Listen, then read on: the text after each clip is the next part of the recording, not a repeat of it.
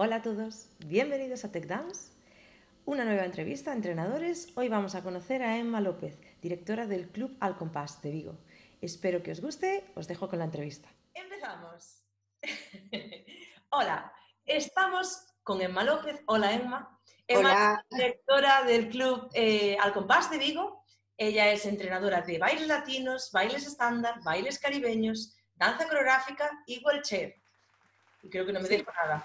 Eh, lo que quiero conseguir con estas reuniones es eh, que nos conozcan más, eh, sobre todo los actuales entrenadores y actuales jueces, cuál ha sido nuestra historia, por qué bailamos, por qué estamos aquí.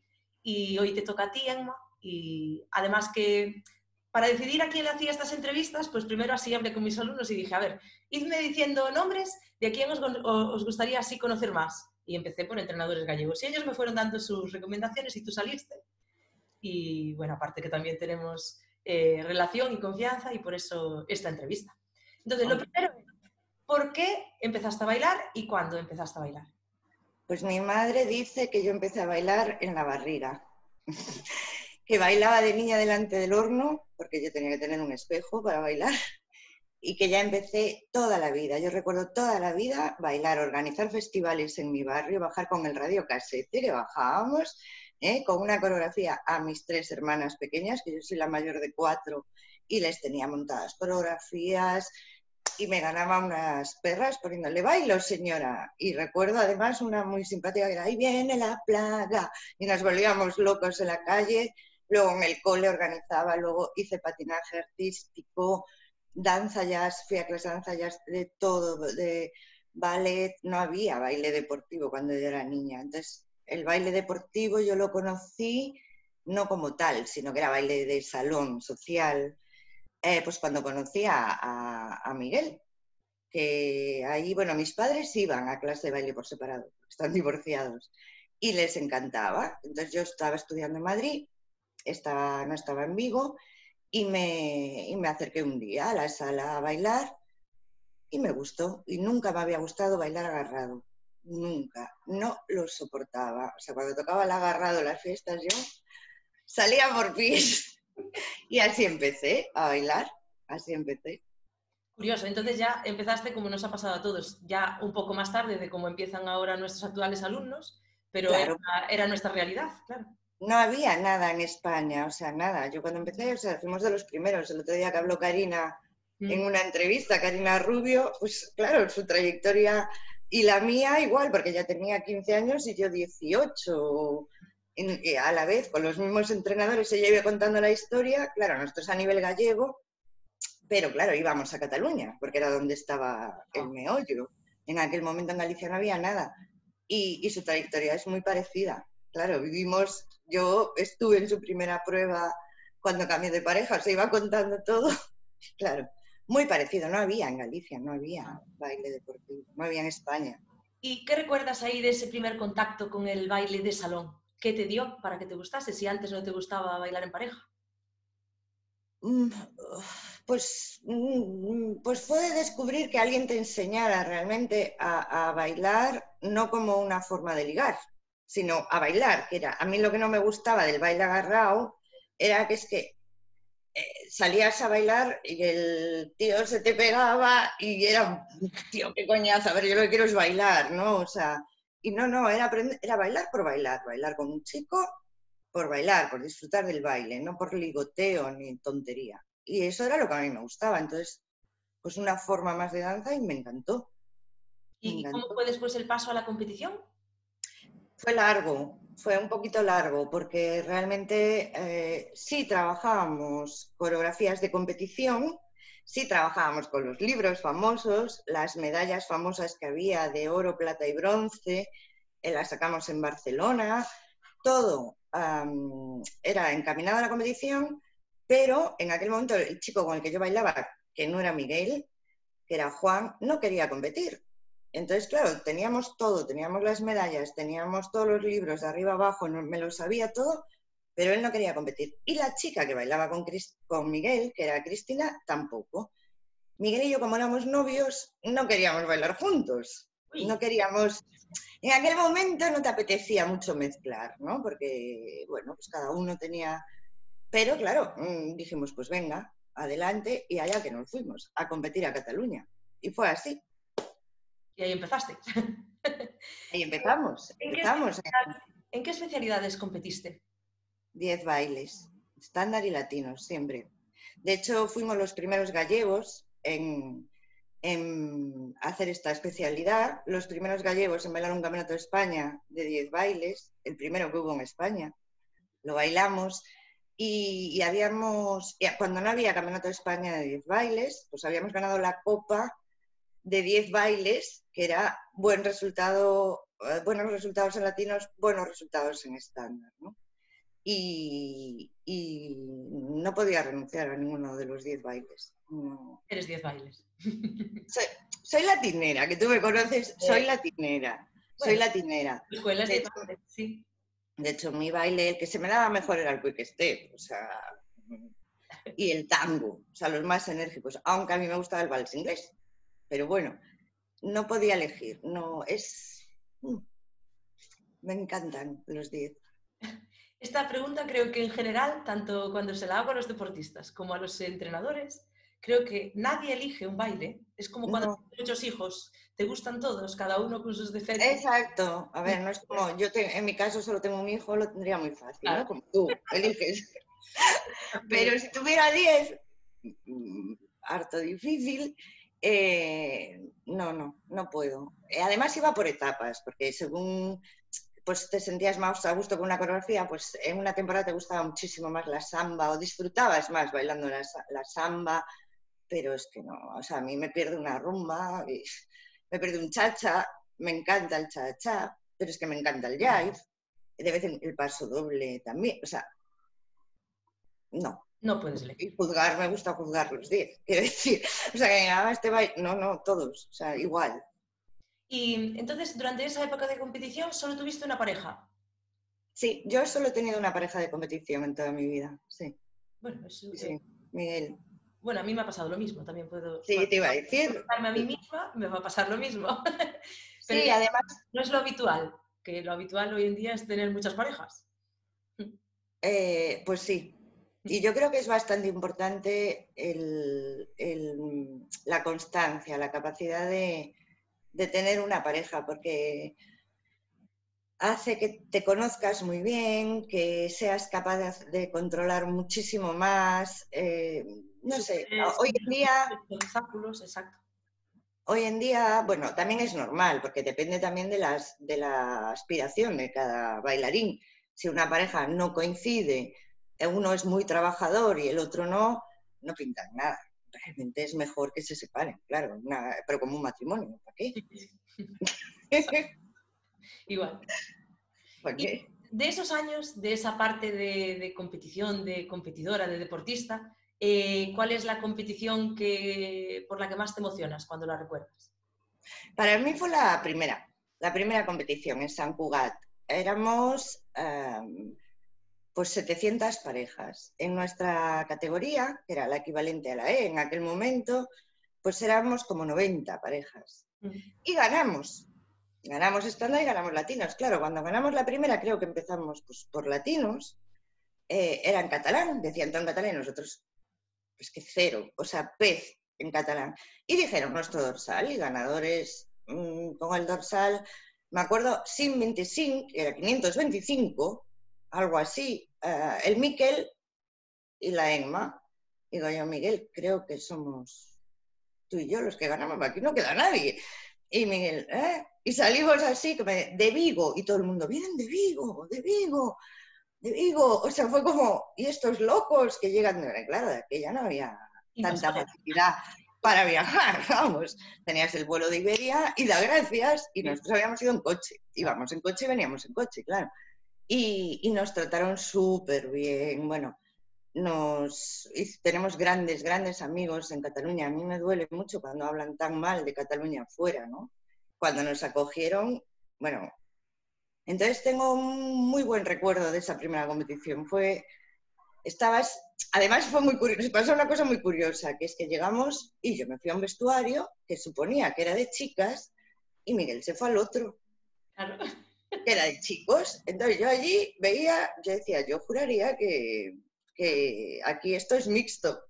Y yo cambiándome sola como una idiota y Miguel cambiándose solo de vestuario como un idiota también. Y al final dije, pero son mixtos, tío. Esto es algo muy curioso de nuestro deporte. ¿eh? Es algo curioso, muy curioso. Pero es lógico, porque una pareja se tiene que ayudar. O sea, es un equipo. Es un equipo, una pareja es un equipo. Entonces. Un vestuario para cada equipo no lo va a ver, entonces es normal. Em, yo, yo, recuerdo que cuando también después nosotros empezamos a competir, eh, un día me acerqué a vosotros, bueno, en concreto a ti, o nos acercamos a ti, y te dijimos, oh, hola Emma, Miguel, nosotros también somos de Galicia, y me acuerdo que, que tú nos dijiste, anda, pues yo pensé que eras catalanes, que os veía por aquí también continuamente. Lo que pasa es que, claro, eso, pues cuando nosotros estábamos en la D, e, creo que sería la D ya, pues tú ya estabas en la B o una cosa así en aquellos momentos. Pero sí que me acuerdo de aquello que era curioso, porque siempre que nosotros íbamos, vosotros estabais, y pues vosotros pensabais que nosotros éramos catalanes. Claro, porque éramos, o sea, ostras. No había nada. Y, seguro que me alegré un montón por sí, tener gallegos, vamos. Porque aquello era como, bueno, éramos los bichos raros, o sea, éramos de Vic o de Vigo vienen estos. Ah, ni de Vigo, decía, ah, ni de Vigo, si eso está en Portugal. Y, bueno, al principio era tíos más raros, pero pero ya te digo, también tuvimos la gran suerte de que Carlos Freita, el que era, el que luego fue presidente de la World Dance Sport Federation eh, y era presidente de la Asociación Española de Baile Deportivo, había nacido en Vigo, su madre era de Vigo. Entonces, claro, mm, un cariño tremendo, nos acogió, bueno, esto es como si fuéramos familia.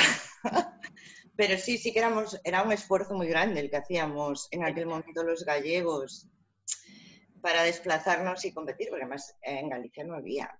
Claro. En Galicia no había. Lo que decías antes de los vuelos, no había Ryanair con estos precios, ni Welly, ni estos, ni incluso Iberia estaban los precios de ahora. Te estabas poniendo en, no sé, en 40.000 pesetas por, por, pasaje, más o menos, por ida y vuelta. sí, sí. pues en coche era lo que hacíamos, venga, coche para allá y coche para aquí. Claro, o sea, lo de las pesetas, mm, para que sepáis, más o menos costaba cada billete casi 300 euros. Exacto mínimo, y, adaptarlo. Y luego nosotros cada viernes, después de dar clase a las diez y media de la noche, coche para allá y el domingo al acabar de competir, vuelta para acá. O sea, estábamos continuamente yendo y viniendo y pasando temporadas en Cataluña, claro, porque allí estaban nuestros profesores, nuestros entrenadores. Yo, nosotros siempre entrenamos solitos aquí. Los, los alumnos de hoy en día tienen mucha suerte, ¿no? de tener a su entrenador aquí, de estar a pie de pista contigo. Yo no recuerdo prácticamente que mi entrenador estuviera nunca, porque claro, tenías un profesor de fuera, si te veía da gracias, vamos como no había internet en aquel momento, tampoco le podías mandar. Esa es otra. No teníamos tampoco ni Google para buscar información, ni YouTube para ver toda esa información y vídeos e inspiración. No, no. Tú solito allí te organizabas. No, a mí que me digan que cualquier tiempo pasado fue mejor, mentira. O sea, ojalá, ojalá hubiéramos tenido todas estas facilidades porque te ahorrabas tiempo y dinero. Comprarte un vestido, comprarte un vestido. O sea, para comprarte un vestido. Yo mi, mi primer vestido estándar no, pero un, vestido bueno que llevé más o menos, ya de aquella costaba 3 millones de liras, que eran 300 mil pesetas, claro. Bueno, el equivalente a 3.000 euros prácticamente. Un vestido de estándar. Sí. de segunda mano. Sí, sí. Exacto. Era una pasada no había, porque tampoco teníamos esa oferta y demanda que hay ahora, no teníamos esa facilidad de buscar como ahora que tienes. Exacto, exacto, no, no. ¿Qué te llevó a ese cambio? Bueno, ese cambio no, pero a empezar a dar clase, a esa faceta. Yo prácticamente bailaba y daba clase desde el primer momento, o sea que aprendí a social, ¿no? Me encanta, es algo que me gusta muchísimo, enseñar a bailar, siempre me gustó, ya te digo, o sea, festivales en mi barrio, en el cole. Vino una amiga un día que estaba dando clase, una amiga mía de la infancia, y vino, entró por la puerta, pues hace poco, hace 10 años, 12 años, entró y me vio y me dice, es que igual que cuando eras pequeñita, o sea, claro, íbamos juntas al cole y yo, venga aquí, 5, 6, 7, y yo organizaba. Y dice, es que te veo y tengo un déjà vu total de verte de pequeña. Siempre me gustó enseñar, entonces en cuanto aprendí a enseñar, que es muy importante, fui a muchas clases, asistí a muchas clases, viendo como tal, y luego mi propio, bueno, pues la propia experiencia, ¿no? De, soy zurda total, de, manos y de pies. Entonces, eh, la lateralidad, el girar a la izquierda una mujer, al girar a la derecha, pero poniendo el pie izquierdo detrás, eran cosas que me costaban mucho. Entonces, todo eso me hizo, pues, aprender a enseñar mejor, ¿no? A, a que la gente que tiene problemas o los que no son tan talentosos, pues como a mí me costó ese tema, pues, y me gustó siempre, o sea, enseguida compaginaba. Y mm, bueno, ya me estás diciendo que lo llevabas eh, en el alma, pero tenías otra profesión.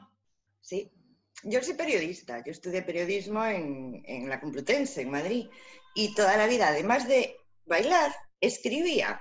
Yo soy de prensa escrita.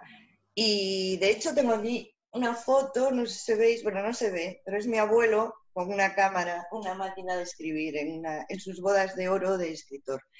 Em, yo siempre estaba cogiéndole la máquina de escribir a mi abuelo y escribiendo desde muy pequeña también, ¿no? Y él era periodista de deportivo y a mí en prácticas, pues en el Faro de Vigo me cogieron en deportes. La primera mujer de deportes del Faro. Mm.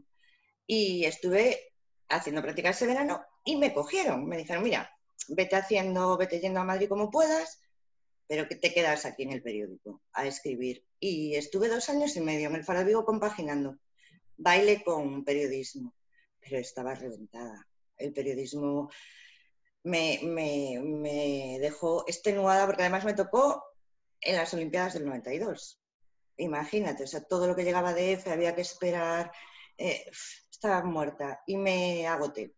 Escribí columnas de opinión y tal, me agoté, me agoté, me vació el periodismo y le dije que me iba, el director del Faro, se llevaron las manos a la cabeza, todos, por el, por el hay una oportunidad, dos años y medio, ya me hacían fija con 22 años, 23, imagínate. En mi familia, pero lo entendieron, porque mi familia materna también fue muy de...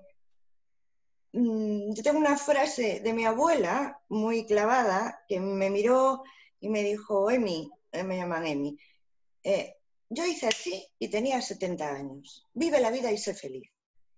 Y a mí eso me ha marcado siempre, siempre, eso de mi abuela. Era la persona más alegre y más vital. Mi abuela se llamaba Emma, además. Entonces, mm, es lo que hice. Me apoyaron y para adelante. ¿Y fue una decisión así de, un día para otro? O, sea, de algo. No, no, no. no, no, estuve tiempo diciendo es que no me apetece escribir. Eh, eh, yo me ganaba la vida haciendo redacciones cuando era niña. O sea, me presentaba a concursos y ganaba. O sea, era muy buena escribiendo, pero es que en un momento que me sentaba a escribir y tenía literalmente arcadas. Arcadas. O sea, es, es que esto no, esto no, esto no es lo mío, esto no es lo mío. Yo me veía con 23 años, 22, 23, diciendo, yo no me veo con 40 años haciendo esto, es que no me veo. Y te llamaron loca, supongo. No, no, no, no. Bueno, te entendieron. La gente que me conocía lo entendía porque yo siempre fui una persona muy responsable, o sea, no fui nunca una locada, nunca. Siempre fui muy responsable y muy de saber lo que quería y cuando se me metía algo en la cabeza, además, y como nunca se me metieron locuras, quiero decir, pues lo entendieron, dijeron, bueno, pues es tu decisión. ¿Y, me gané la vida. ¿Qué es lo que más te gusta ahora después de ya estos años de experiencia, de esta profesión que has elegido, de ser entrenador de baile deportivo? Ah, me encantan los niños. Ya sabes que me pierdo. a tu hija cuando bebe. Me encanta ver bailar a los niños. O sea, es mi debilidad. Es algo, enseñar a un niño de cero, llevarlo a su primer campeonato de España. Eh, ya sea mío o no, ¿eh? quiero decir, yo veo a niños bailar y, sí disfrutan. Vamos a poner también lo que hay detrás de cada niño, ¿vale? O sea, que sabes que con eso yo me pongo muy nerviosa, ¿no? Con la presión de algunos padres porque ganen y no porque el niño disfrute bailando. Y es lo que más me gusta, los niños. Y mm, en tu caso, tu pareja de baile eh, nos has contado antes que fue tu pareja sentimental. Mm. ¿Eso tiene, crees que tiene parte positiva o es más negativa que, positiva? A ver, yo a, mis, yo a mis parejas de baile, y lo saben, les recomiendo que no sean novios, nunca. Lo sé, lo recuerdo que me lo dijiste alguna vez. Yo, por favor, no. O sea, malo. Y cuando se hacen novios, estando como pareja de baile, dices... Ya la has liado. Y ellos lo saben, pero me cago en la leche.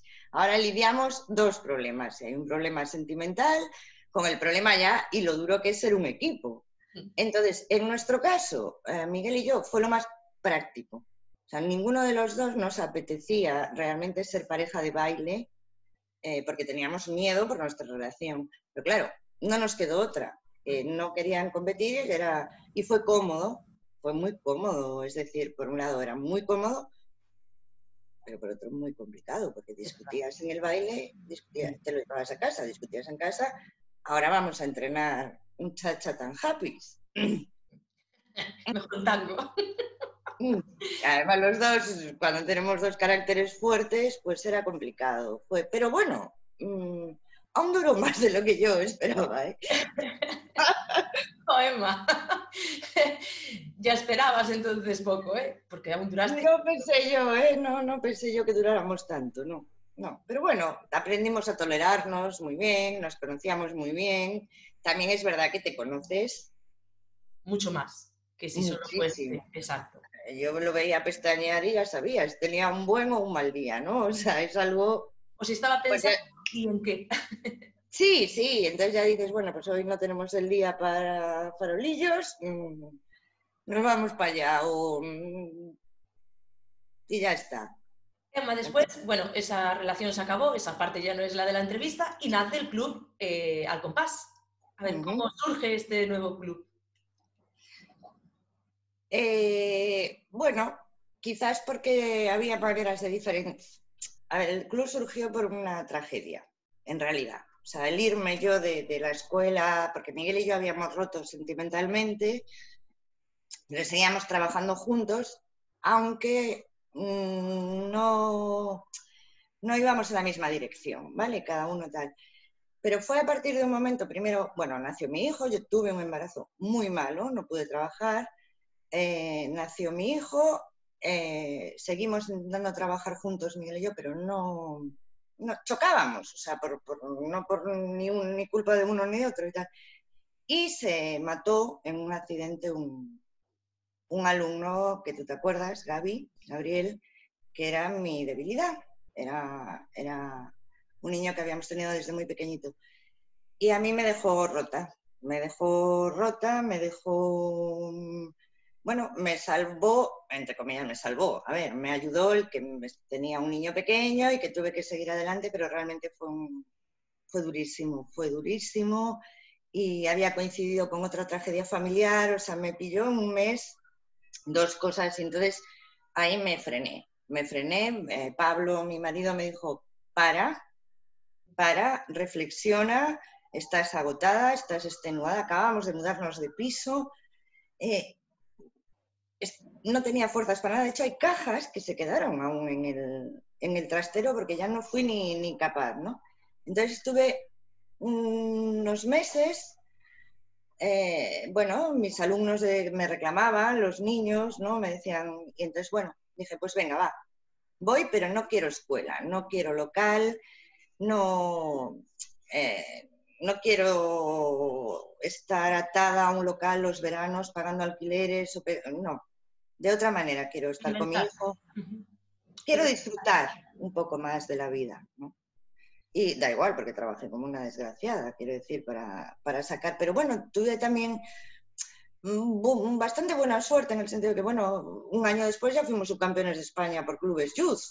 Eh, el primero fue el equipo de Karina, quiero decir, bueno, mm, encaucé bien la, la energía del trabajo, digamos, ¿no? No me, y, andaba muy perdida antes. Y eso, pues, Gaby, para, para bien o para mal, y además Gabriel y yo hablábamos mucho y, y él me decía que hiciera eso antes. Entonces fue como, bueno.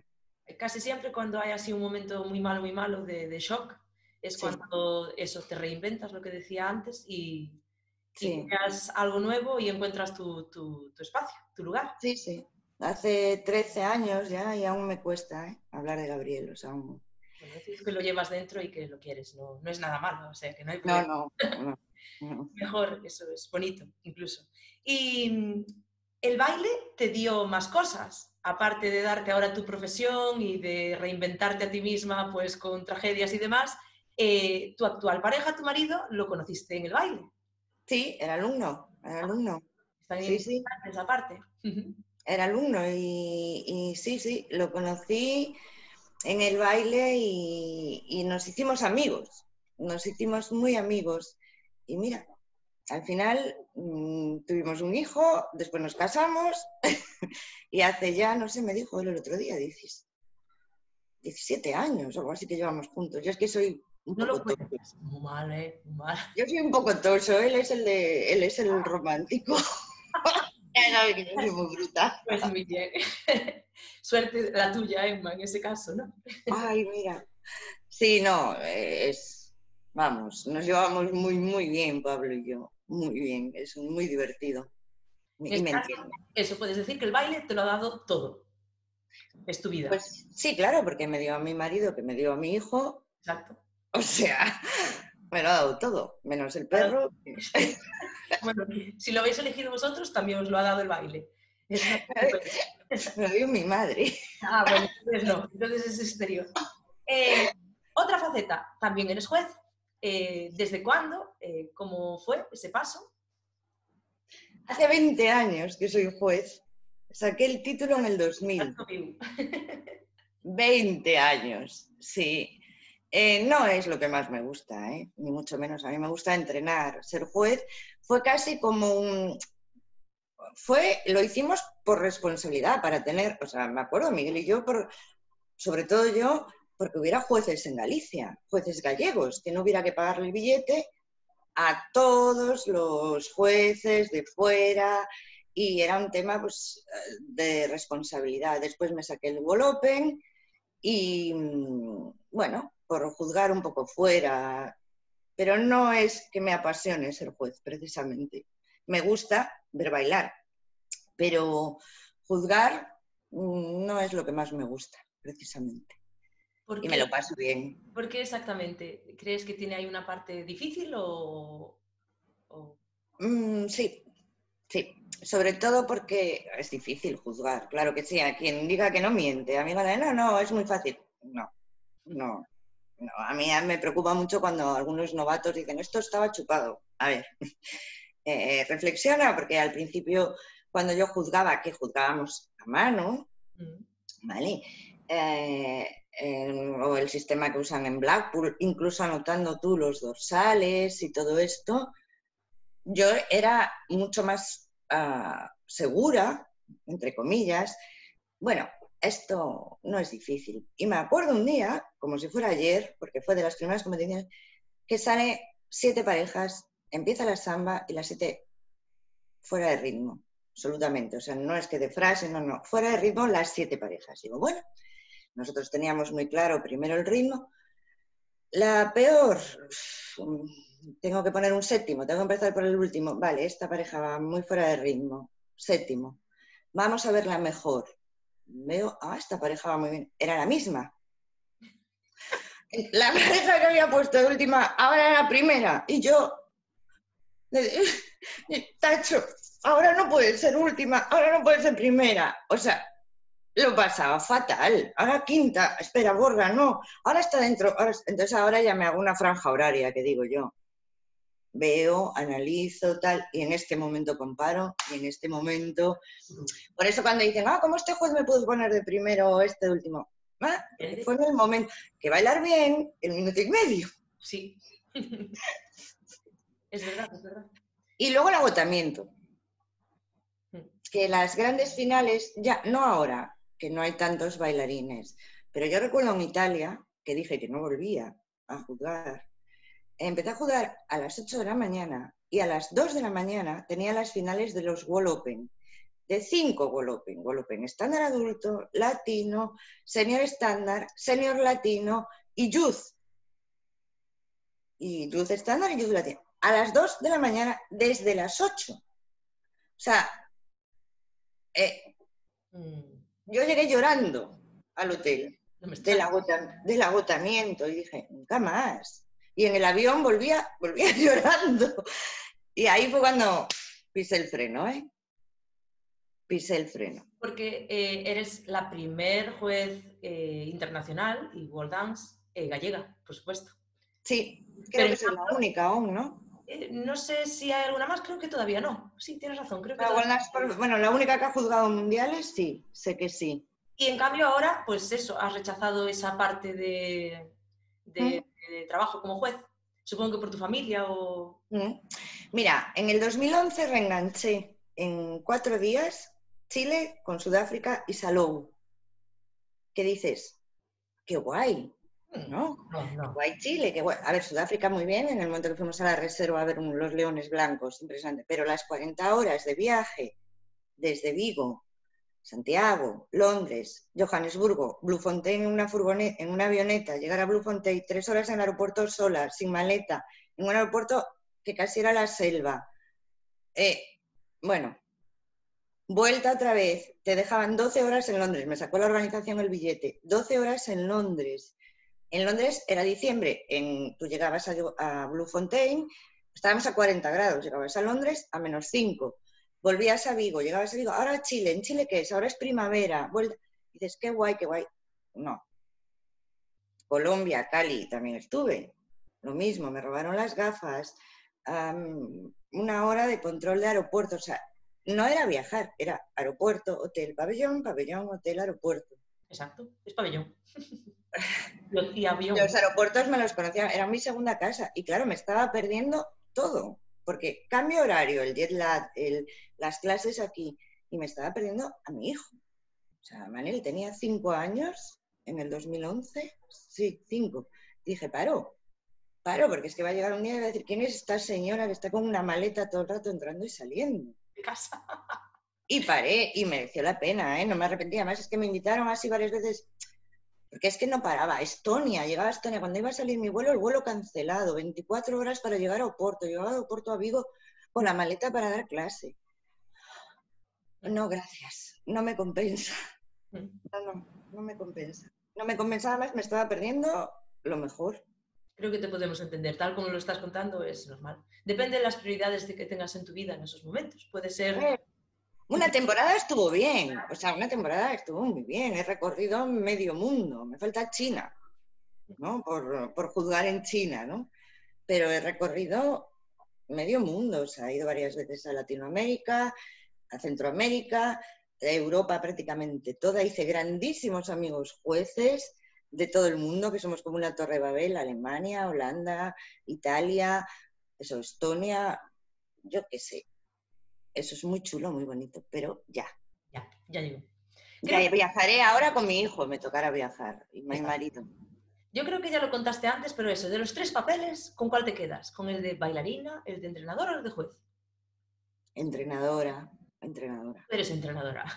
soy entrenadora nata. Yo soy, o sea, yo soy de mandar desde que nací. Y ahora, si vuelves a tener esos 18 años, eh, cuando empezaste, y hay todas las especialidades que tiene la, federación ahora. ¿Crees que practicarías alguna más? ¿Competirías en alguna más? Probablemente con 18 años. Coreográfica y caribeños. Yo creo, sí, es que yo te veo hasta en hip hop. También, a mí me encanta el hip hop. Eso por eso. Me, querían fichar aquí para... Me querían fichar aquí en la escuela de, media punta, que es amiga mía, Chris, me decía para, para, hacer, para un grupo de hip hop de adultos. Y dije, venga, va, frena porque no damos para más. Pero me encanta el hijo, me encanta. ¿Qué crees que tiene el baile que engancha tanto? No lo sé, porque yo creo que lo llevo desde pequeñita, entonces mm, creo que te hace libre, ¿no? La música, el poder soltar tu cuerpo, además que para mí es el deporte más completo. Si tienes un mal día, Exacto. Eh, a mí nunca me gustó correr, lo ha intentado, lo intentó Miguel, que saliera a correr por todos los. Y yo, yo jugué a balonmano, o sea, y, corría como una bestia, pero no me. No me pusieras a entrenar en atletismo, lo llevaba fatal. Ir a un gimnasio, mm, lo siento, pero mm, no me gusta, no me llena, no, no, no. Entonces, claro, música, un mal día, música, moverte, y ya se te bailar, ya está. Sí, sí, exacto.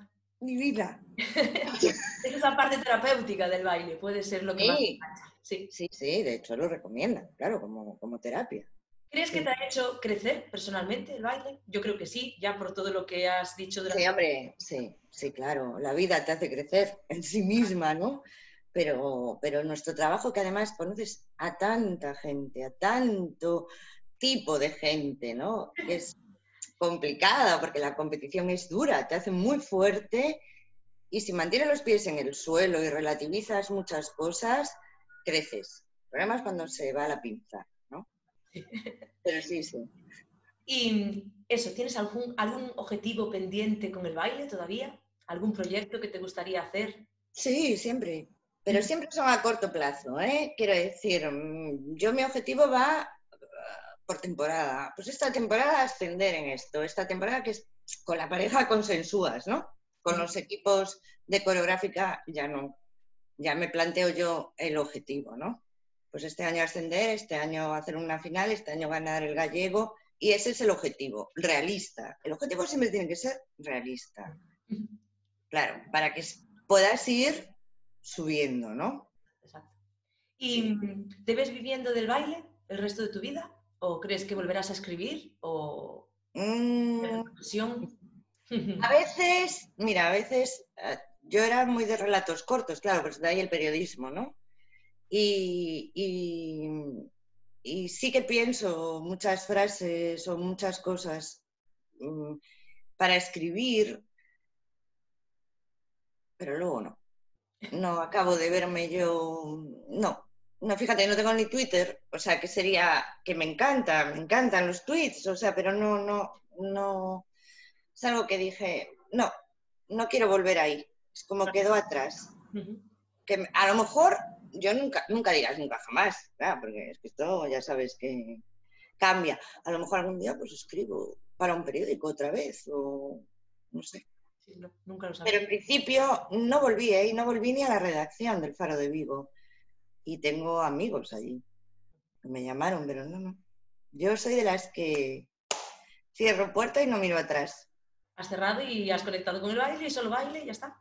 Y es lo que tienes y es lo que quieres. Y tienes un niño, un hijo y baila. Pero tú eres de las entrenadores madres, entrenadoras madres, que, deseaba que tu hijo compitiese o de los que pensabas para ti, ojalá no quiera bailar, ojalá no quiera competir? No, que va, sí, yo estoy encantada con que ah, Manuel baile. Estoy encantadísima, porque primero estoy con él. Es decir, eso sí, como a su, a su padre, a mi marido le, le gusta el baile, primero que estoy con él, más tiempo. Segundo, que Manel es muy... Eh, es un niño que al principio le costó el tema de, hacer, de esforzarse por algo. ¿no? Es, un niño muy, muy inteligente, pero, pero porque todo sacaba buenas notas sin esfuerzo, porque tal al principio, pero ahora, curiosamente, además yo siempre digo, los niños deben bailar la adolescencia, que bailen, por favor. O sea, por favor, que hagan un deporte, que bailen, que hagan baloncesto, lo que sea. Yo decía, me da igual, Manel, pero algo tienes que hacer en plan deportivo. Y a Manel se empezó a motivar, bueno, ganó Campeonato de España de caribeños, acuérdate, que fue el primer de juvenil. Eh, y también le motivó muchísimo el seguir, el seguir, el seguir, el seguir, el ir empezando a encontrarse él y a ver que el esfuerzo, este año bueno, también luego cambio de pareja, aunque él está muy bien con Daniela, o sea, pero así por, digamos, por más motivación, está muy contento, muy motivado con Sabela. Y yo encantadísima. Es difícil darle clase a tu hijo. Sí. Tú lo sabes. Lo conoces mejor.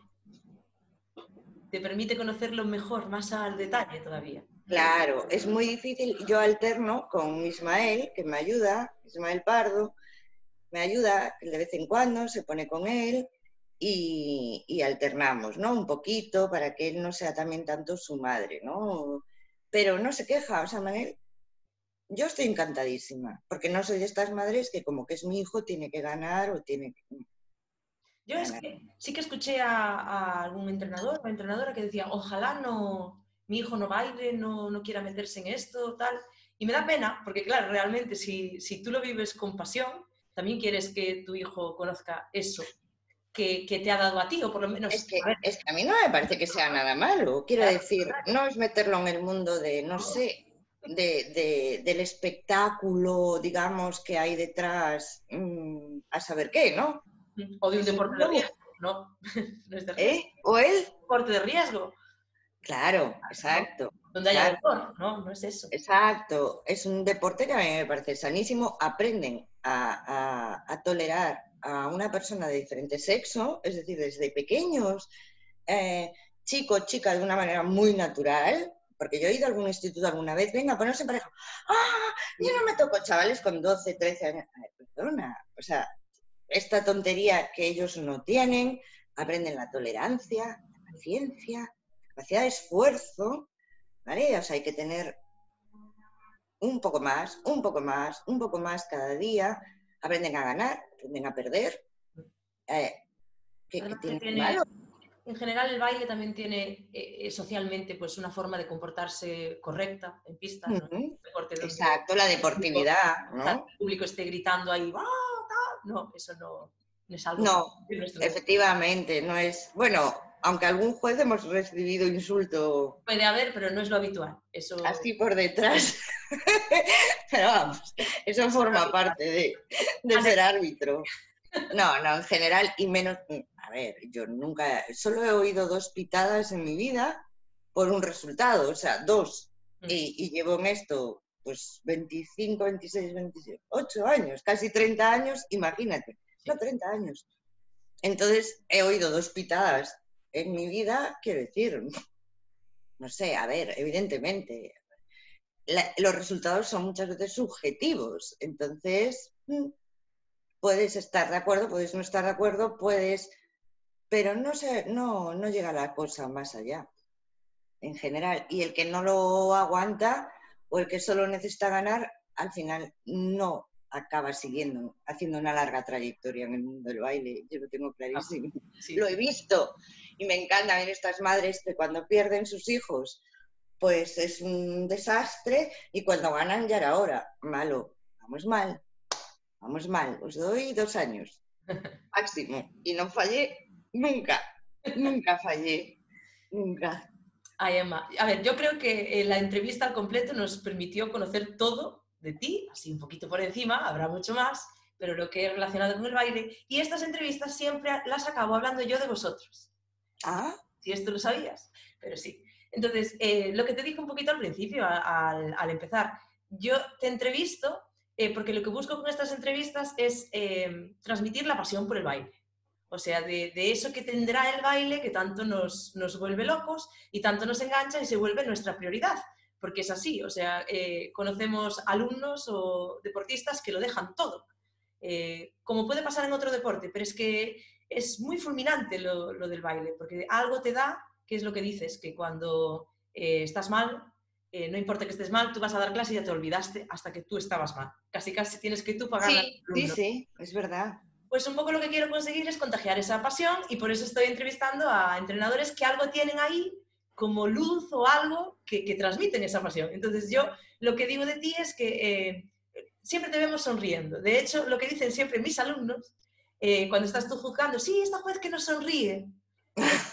bueno. Esta juez que, que, sonríe, porque es verdad que tu actitud en el pabellón, desde que entras adentro, tanto das si vas como entrenador o como juez, es siempre positiva porque tú lo estás viviendo, estás donde quieres estar. Exacto. Estás forzada. Y por desgracia sí que es verdad que hay entrenadores hoy en día que igual están en el pabellón y tú le ves una cara que dices, tú no quieres estar aquí. Si tú quisieras estar aquí hoy, estarías disfrutándolo un poquito más. Eh, entonces, ese es el motivo principal por el que te entrevisté. Entonces, ¿qué puedo decir de ti? Lo que yo te conozco, que te conozco, pero tu marido te conocerá más, o tus alumnos. Pero es eso, que tienes una pasión por el baile que se ve, porque la irradias. Y de hecho te gusta hablar, hablas con todo el mundo siempre de forma constructiva y positiva, eh, nunca a destruir ni, ni, a romper.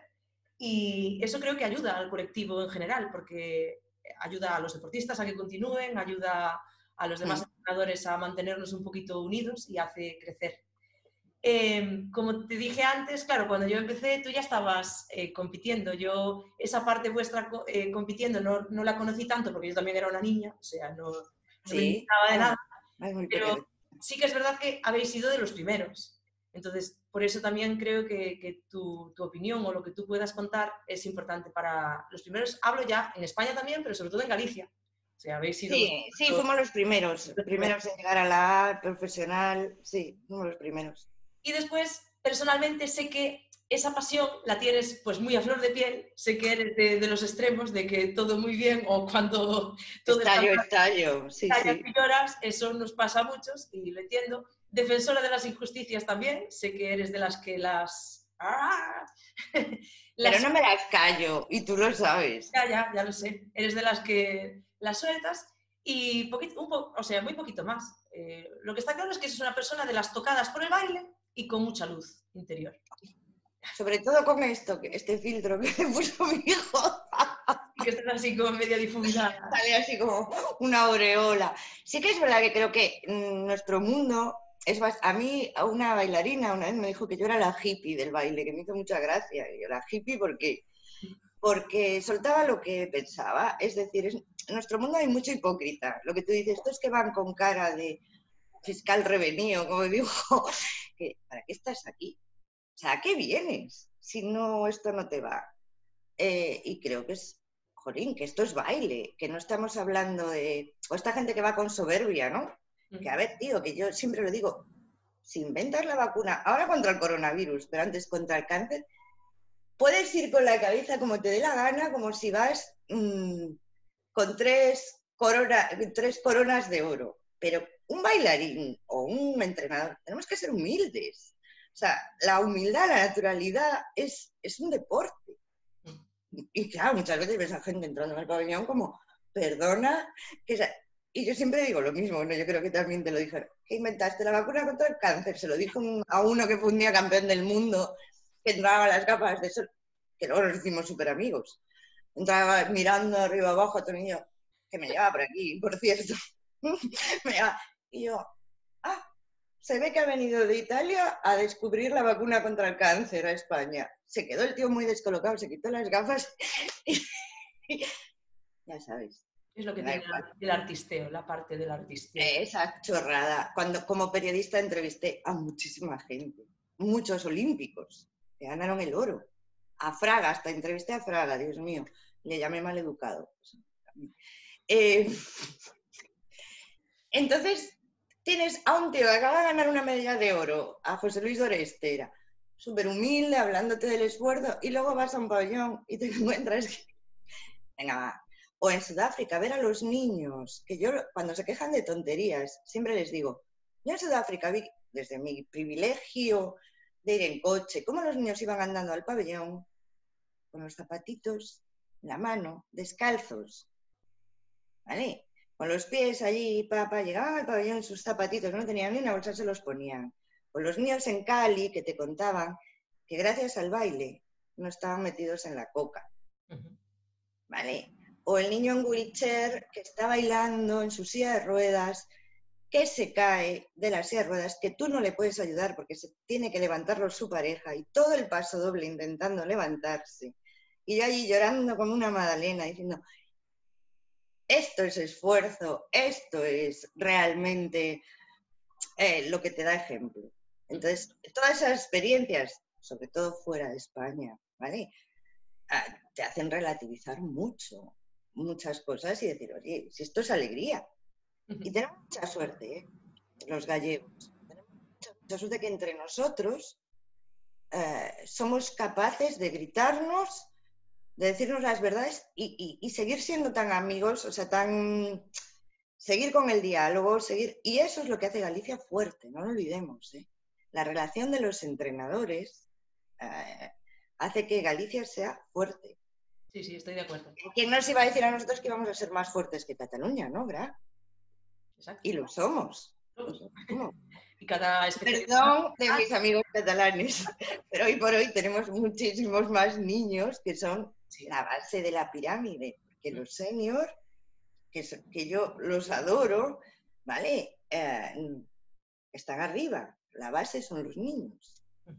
Estoy de acuerdo. Pues nada, Emma, muchas gracias. Vamos a dar una despedida y después seguimos hablando. Decimos un adiós. ¿Qué te parece? Saludamos. Chao, chao. Ahora seguimos. Mira.